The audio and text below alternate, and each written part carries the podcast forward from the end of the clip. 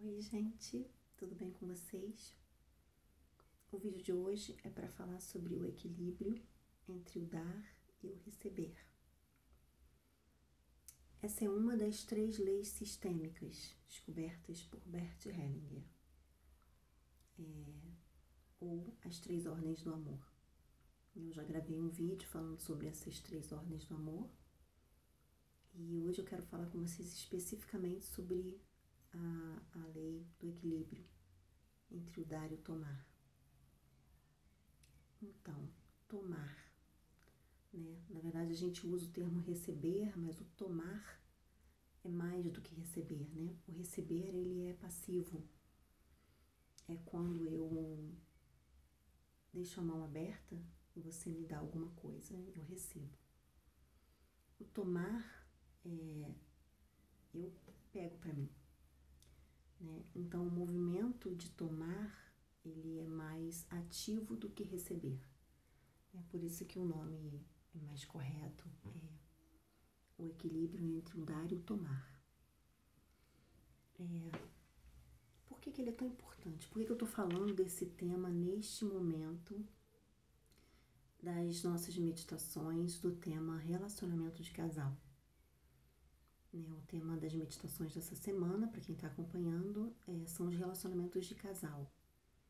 E esse tema do equilíbrio entre o dar e o tomar é, é importantíssimo, né? o que, aonde ele mais se apresenta é, e aonde pode haver desequilíbrios realmente é, nocivos nas nossas vidas são nos relacionamentos de casal.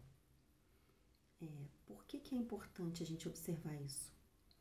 O casal, o homem e a mulher, ou um casal é, homossexual, né, não importa isso. Importa é que seja um relacionamento é, de casal. É, ambos estão no mesmo nível. É diferente de um relacionamento entre pais e filhos, por exemplo, em que os pais estão acima e os filhos estão abaixo. Existe uma hierarquia né, entre pais e filhos no relacionamento de casal não existe essa hierarquia. Né? Ambos estão no mesmo nível. E, e deve existir então esse equilíbrio é, para que eles continuem no mesmo nível. Porque quando você desequilibra, quando um, por exemplo, dá mais e o outro recebe, né? Isso a gente sabe que tem muitas questões envolvidas, não é simplesmente assim, ah, então eu vou dar mais, você vai dar menos. E, é, isso não é uma coisa é, é, é, tão superficial. Né? E é por isso que a gente precisa entender né, os nossos processos internos e trabalhar terapeuticamente a nossa, as nossas questões emocionais. Porque normalmente temos as nossas carências, as nossas crianças internas né, da nossa infância, vivências nossas da infância questões de família, questões sistêmicas que nós trazemos para o relacionamento, é, que faz com que haja esse desequilíbrio, né? Com que um dê mais é, e o outro receba é, mais e doe menos. Então, é, esse, esse desequilíbrio de um dar mais, outro dar menos né, e receber mais, é, ele gera, ele faz com que um, uma pessoa, a que dá mais, é, fique numa posição de credora. Então ela fica acima, né? Porque na verdade ela está com crédito. E quem está doando menos, seja lá por que motivo for, né, pelas questões pessoais dele, ele fica como devedor. Então ele fica abaixo que, que acontece com esse relacionamento? Quem está acima é pai ou mãe. Quem está abaixo é filho. Então já começa o relacionamento a ficar ruim por aí. Porque quem está abaixo e está permitindo que o outro dê mais e fique acima, ele pode estar muitas vezes buscando essa compensação de pai e mãe. Né? Se é homem, pode estar buscando uma mãe. Se é uma mulher, pode estar buscando um pai né? E aí o interesse sexual muitas vezes vai embora, porque você começa a olhar para o outro não como parceiro no mesmo nível, mas como pai ou mãe. É, então, isso já é um problema para o relacionamento.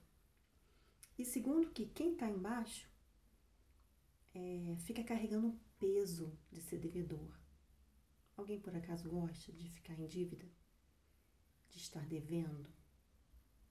Né? Isso é muito inconsciente, tá, gente? Mas isso são movimentos da nossa alma, da nossa psique. Quando a gente está em dívida, a gente se sente pesado. É, então o relacionamento fica pesado. E quem está é, é, com crédito vai estar tá sempre esperando e cobrando do outro que o outro faça esse equilíbrio. Então, esse equilíbrio ele é, é muito exigido no relacionamento. Né? Então, a gente quando a gente doa alguma coisa, a gente está sempre esperando alguma coisa em troca, inconscientemente. Por mais caridoso que você seja, por mais que você pense que você está fazendo aquilo por amor, mas você quer receber em troca. Então, é, quando não existe essa troca, o relacionamento fica pesado e um fica acima do outro. Né? E no relacionamento de casal, ninguém pode ficar acima de ninguém, porque ninguém é pai ou mãe do outro, né? Nós estamos no mesmo nível. Então, é, observem isso, né? Quando a gente quer, as pessoas que querem se doar muito, se doam muito no relacionamento, e às vezes até atraem companheiros que não se doam muito, que não fazem muito por eles, que só recebem, só recebem, só recebem. Eles querem se colocar numa posição acima. Eles querem se colocar numa posição de credores. Né? E o credor espera sempre receber. Então, é o caso de vocês se perguntarem: o que, que eu quero ganhar? né? Qual é o ganho que eu tenho em ficar acima dessa pessoa?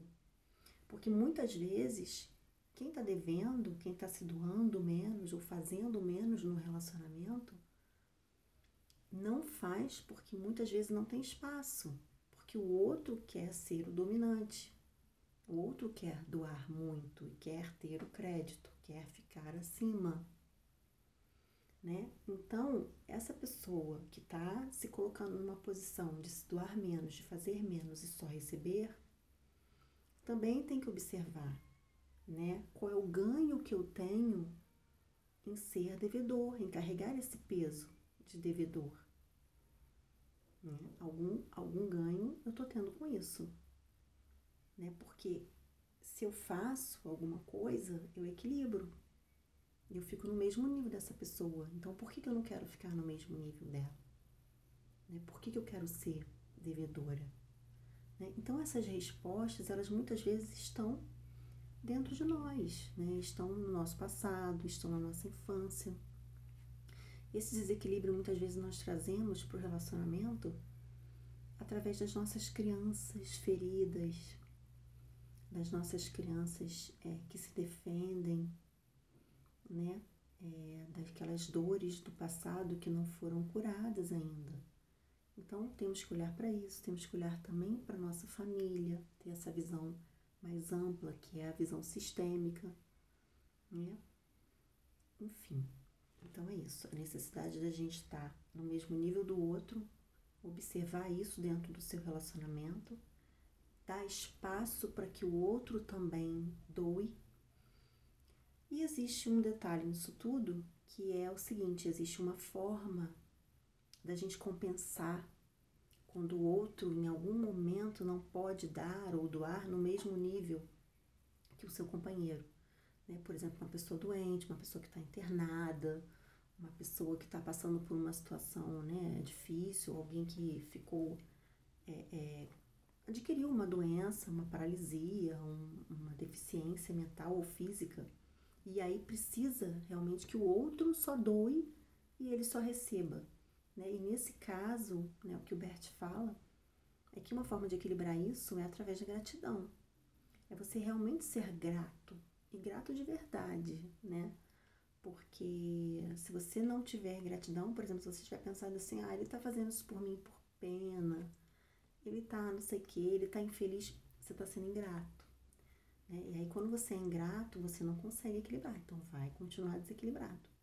Né? A única forma de realmente equilibrar, quando um não pode se doar, por alguma necessidade temporária ou, enfim, alguma situação dessas de doença, como eu falei, quando não dá para equilibrar desse jeito, a gratidão é ser realmente agradecido ao outro pelo que o outro está fazendo por você.